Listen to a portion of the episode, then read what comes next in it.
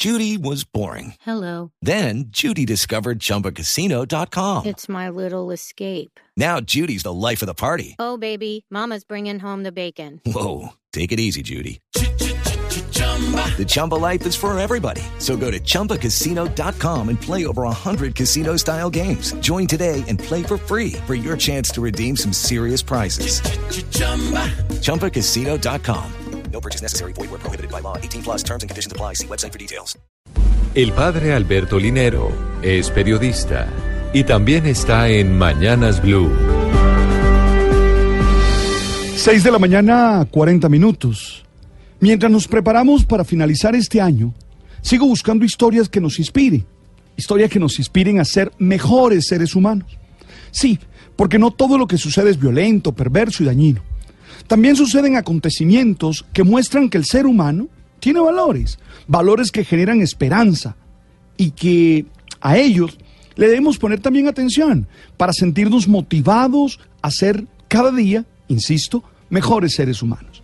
Oye, sería recomendable que además de hacer todos los planes ordinarios, podamos decidir cómo vamos a seguir haciendo el bien en nuestros proyectos personales, en nuestra cotidianidad. Una de estas historias que me inspira la reveló la BBC en español y tiene que ver con que durante 10 años y en secreto, el recientemente fallecido expresidente de Estados Unidos, George Bush, apadrinó a un niño filipino durante un periodo de 10 años, según reveló una organización caritativa. El expresidente Bush utilizó un seudónimo y el niño, que tenía 7 años, recibía su ayuda.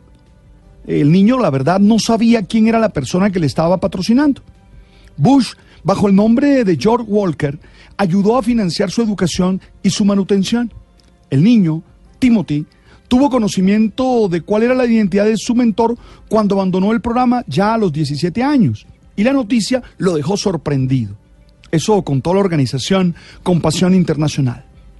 También la organización reveló algunas de las cartas al diario El Colorado, Spring Gazette, eh, que posteriormente en una entrevista con la cadena CNN mmm, dijo, explicó todo lo que había hecho Bush en favor de este niño. Bush, presidente número 41 de Estados Unidos, murió en noviembre pasado a la edad de 94 años y le escribí estas cartas para ayudar al muchacho a sentirse valorado y a salir adelante.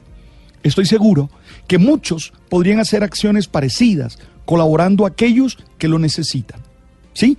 Todos podemos hacer algo por los demás. Y lo podemos hacer en la intimidad.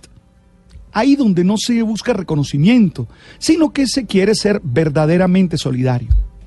Nadie puede decir que no tiene cómo ayudar. Es obvio que todos tenemos que luchar para construir una sociedad justa y equitativa en la que todos tengamos la posibilidad de desarrollarnos de la mejor manera. Pero también podemos hacer algo individualmente para ayudar a esas personas que estando cerca necesitan de nosotros. Siempre tenemos alguna manera de colaborar. No lo olviden, siempre podemos. Tú también puedes. Seguro que ayudamos a los demás y somos mejores también nosotros. Ahora, estas acciones deben ser correspondidas con actitudes de agradecimiento. Debemos dejar a un lado la idea de que lo merecemos todo y que la sociedad tiene una deuda con nosotros mismos. Y la verdad, debemos vivir en gratitud, ayudando a los demás y dejándonos ayudar por ellos.